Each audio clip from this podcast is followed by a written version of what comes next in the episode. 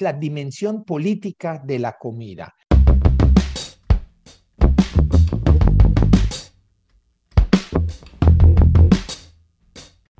Un podcast producido por el Almanaque del Futuro.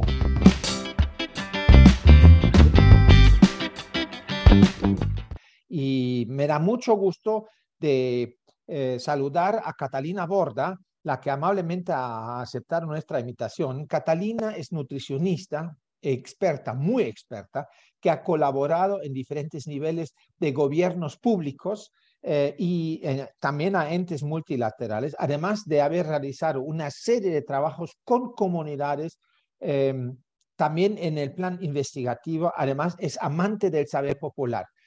Catalina, ¿cómo estás? Eh, buen día y gracias por haber aceptado la invitación. Buen día, Jorge. Muchas gracias por esta oportunidad. Catalina, en medias vamos de una, eh, cuando hablamos de la dimensión política de la comida, ante todo, ¿de dónde viene la comida? Bueno, para empezar a hablar de, de la comida, de la alimentación de las personas, necesariamente quisiera hacer una diferenciación que va a ser la que nos guíe también en esta conversación. Y lo, lo, que, lo primero es entonces eh, definir qué son los alimentos. Los alimentos, para hablar de alimentos, vamos a hablar de alimentos frescos, llenos de vida y de color, versus los productos comestibles ultraprocesados, que son los que se han venido, eh, eh, digamos, construyendo, fabricando a partir de la industria de alimentos. Y estos alimentos, estos productos, perdón, comestibles ultraprocesados, son, son productos que están llenos de azúcar, de sodio, de grasas saturadas y de una serie de xenobióticos, ya voy a comentar qué es eso, que son los conservantes, los colorantes, estabilizantes y edulcorantes que tienen esos productos y que son xenobióticos porque son extraños a nuestra biología. Entonces, xenobiótico es eso, es algo extraño al organismo humano. Esos, em, esos xenobióticos producen eh, problemas, producen inflamación, por ejemplo, en nuestro cuerpo y nos llevan, eh, con un, eh, si consumimos de manera habitual eh, este tipo de elementos, pues nos llevan necesariamente a enfermedades, desafortunadamente.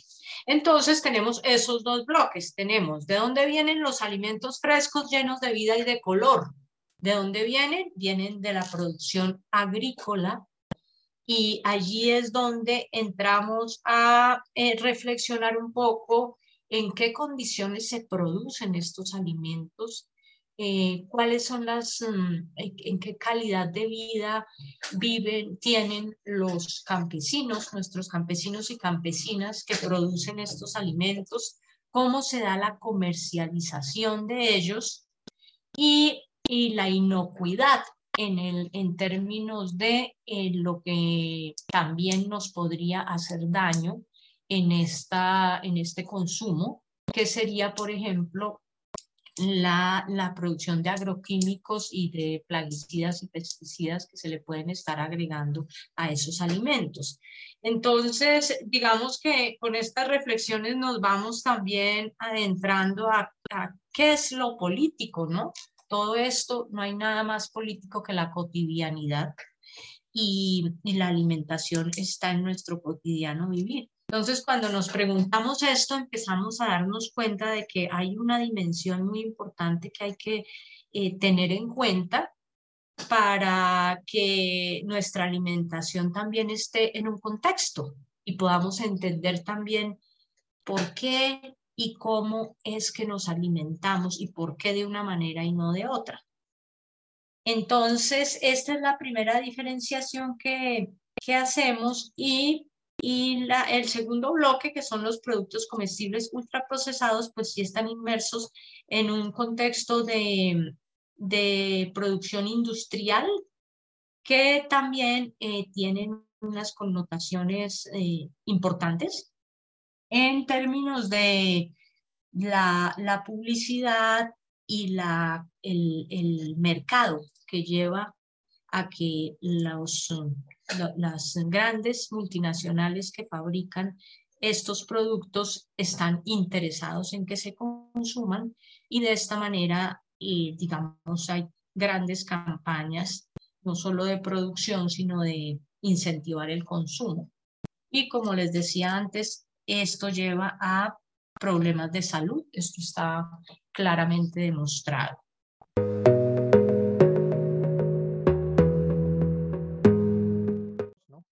Hablaste de, la industria alimenticia. ¿Hasta qué punto eso logra eh, vivir en armonía, si para decirlo de alguna manera, con el derecho a la alimentación y el derecho a una nutrición adecuada? Eh, porque por lo visto hace ruido, hay colisión. ¿Cómo lo ves? Exactamente. Y acá entramos entonces a lo que tú mencionas, que es el, el, derecho humano a la alimentación y nutrición adecuadas. Este es uno de los derechos humanos más, más relevantes y máxime en estos tiempos que, que estamos viviendo, que están también eh, signados por un colapso ecológico y por muchas... Uh, muchos temas que tienen que ver con la destrucción de la vida. Entonces, la, el derecho cobra una relevancia eh, muy, muy, muy grande, ¿no? Este derecho está eh, reconocido en la Declaración de las Naciones Unidas sobre los Derechos de los Campesinos y de otras personas que trabajan en las zonas rurales, por ejemplo. y es un proceso de reconocimiento que fue resultado de un largo reclamo de las organizaciones campesinas y rurales del mundo. Entonces, esto para comentar que eh, este derecho humano eh, está también en concordancia con la, el concepto de soberanía, de soberanía alimentaria que invoca el derecho de las personas, comunidades y pueblos a tomar sus propias decisiones en materia alimentaria. Esto regenerando las condiciones sociales, las condiciones de vida, ambientales y de empoderamiento que le son necesarias. Entonces, fíjense que aquí hay una, una connotación política que además obliga y llama a los gobiernos a tener eh, políticas públicas que estén en concordancia con la garantía del derecho humano a la alimentación y nutrición adecuadas y de la soberanía alimentaria de las personas, comunidades y pueblos. Esto estamos hablando de, hablando en nuestro país, en Colombia, la gran diversidad que tenemos de poblaciones, de pueblos indígenas, de pueblos afro, de todas las, el campesinado. Eh, esto tiene digamos, toda la, el, ejercicio de esta soberanía estaría en cabeza de esas comunidades y pueblos. Esa sería como la, la parte conceptual, ¿no es cierto? Y también comentar que tanto el derecho humano a la alimentación y como la soberanía alimentaria son conceptos eh, de, de, de, conceptos, derechos y horizontes de lucha que han sido complementarios y que lo que se ha ganado hasta este momento es producto de, de esas luchas, ¿no? que en este momento se reflejan en acuerdos internacionales y se espera que los gobiernos eh, tengan también esa, esa, ese esa ejercicio de plantearse en la política pública esos desafíos. Entonces, por ejemplo, en, Colombia, y yo pensaría que en, en, otros países de Latinoamérica también hay unos desafíos importantes y son, por ejemplo, el acceso a la tierra, el acceso al mercado laboral, que tendría que ver con todo el tema del empleo y las posibilidades de acceder económicamente a los alimentos, el acceso al agua y el acceso a los servicios, a los servicios públicos. Y por último, hay un desafío muy importante que es la seguridad alimentaria en los hogares, y es lograr que eh, un hogar constituido em, y, con, como sujeto de derecho pueda tener una alimentación adecuada para todos los miembros de su familia eh, con diferentes cursos de vida donde ellos tienen, eh, tienen esas necesidades específicas. Ese, esos son, por ejemplo, algunos de los desafíos del derecho humano a la alimentación que se deberían reflejar en, en por ejemplo, en la, la garantía para estos hogares de poder contar con alimentos sanos y seguros para, para tener en, eh, una alimentación cotidiana, diaria, y que tengan y que sean inocuos, como decíamos ahora, Además, hacer una, una prevención de, las, de los brotes de enfermedades transmitidas por los alimentos. Estos son elementos, digamos, de, de salud que en epidemiología se deben tener en cuenta, porque así como los alimentos nos dan toda la, la energía, los nutrientes, eh, también nos pueden conducir a enfermedades. Por otro lado, está la importancia de las prácticas de alimentación saludable y adecuadas al curso de vida. Y eso tiene que ver muchísimo con eh, cosas como, por ejemplo, la promoción de la, de la práctica de la lactancia materna en, en los niños desde recién nacidos hasta los dos años de edad y una alimentación complementaria que surge a partir de los seis meses de edad y debe contener todos los nutrientes necesarios que junto con la leche materna le den a ese niño eh, todos los nutrientes para poder crecer adecuadamente. Y como esto, otras cosas, por ejemplo, la salvaguardia y el fomento de la alimentación y las cocinas tradicionales, eso es algo súper importante. La intervención de las poblaciones con situaciones con malnutrición, porque vemos también cómo cuando hay inseguridad alimentaria, precisamente es cuando se llega a problemas de malnutrición, tanto por desnutrición como por eh, obesidad y sobrepeso.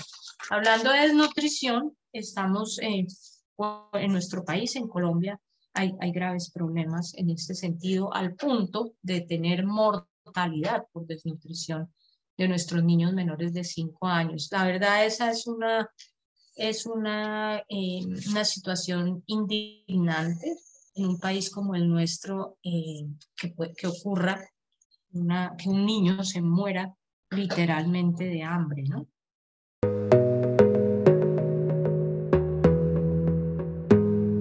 ¿Cómo ves cuál es el papel del alimento en cuanto al cuidado tanto de la salud de nosotras, nosotros, como también del planeta? Yo propondría dos grandes premisas que, que sería, la primera es que la alimentación natural y diversa y el agua conducen a la salud, bienestar y calidad de vida. Esto es algo que, bueno, lo decimos así en pocas palabras, pero tiene un contenido enorme. Y segundo, la la certeza que la alimentación sana y el consumo responsable reducen las emisiones de carbono. Y ahí entramos en la salud del planeta, ¿no es cierto? Entonces tendríamos esas dos grandes apuestas y es la salud de la, de la, de la humanidad y la salud del planeta. Y ahí entraríamos a concluir cómo el alimento o la práctica de la alimentación eh, pueden realmente conducir a, la salud humana y a la salud del planeta.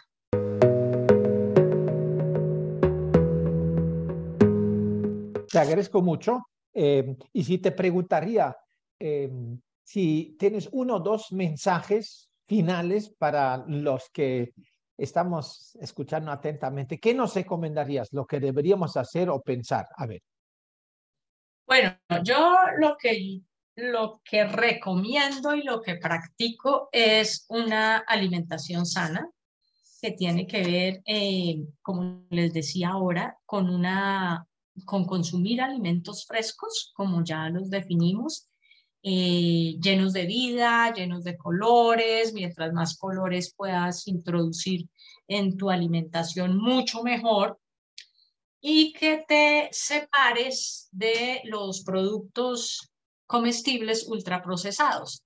No quiere decir que nunca en la vida te vuelvas a comer una dona, pero si, si puedes separarte de esto, mucho mejor porque vas a preservar tu salud y claramente, digamos, esa sería una, una, un mensaje. Y el otro mensaje tiene que ver con toda la parte de la actividad física, el, todo el tema espiritual, las posibilidades de plantearte una, una vida saludable con todos los elementos que esto implica y proyectarlo a los demás, porque yo estoy convencida que lo que puede hacer cada uno en medio de su familia, su comunidad, su pueblo, esto, el ejemplo, el ejemplo cunde, ¿no? como dicen las abuelas. Entonces hay que empezar por cada uno de nosotros y nosotras también para poder hacer eso. Y yo digo una cosa final y es que, y es que para, para tener que, para, tú necesitas tomar acción, tomar acción para esto, ¿no? Entonces, eso, tomar acción y cuando tomas acción empiezas a darte cuenta de los beneficios y esto se vuelve un círculo virtuoso y que son solamente beneficios para eso. Muchas gracias, Catalina. Te vamos a invitar pronto de nuevo porque es demasiado interesante. Un fuerte abrazo.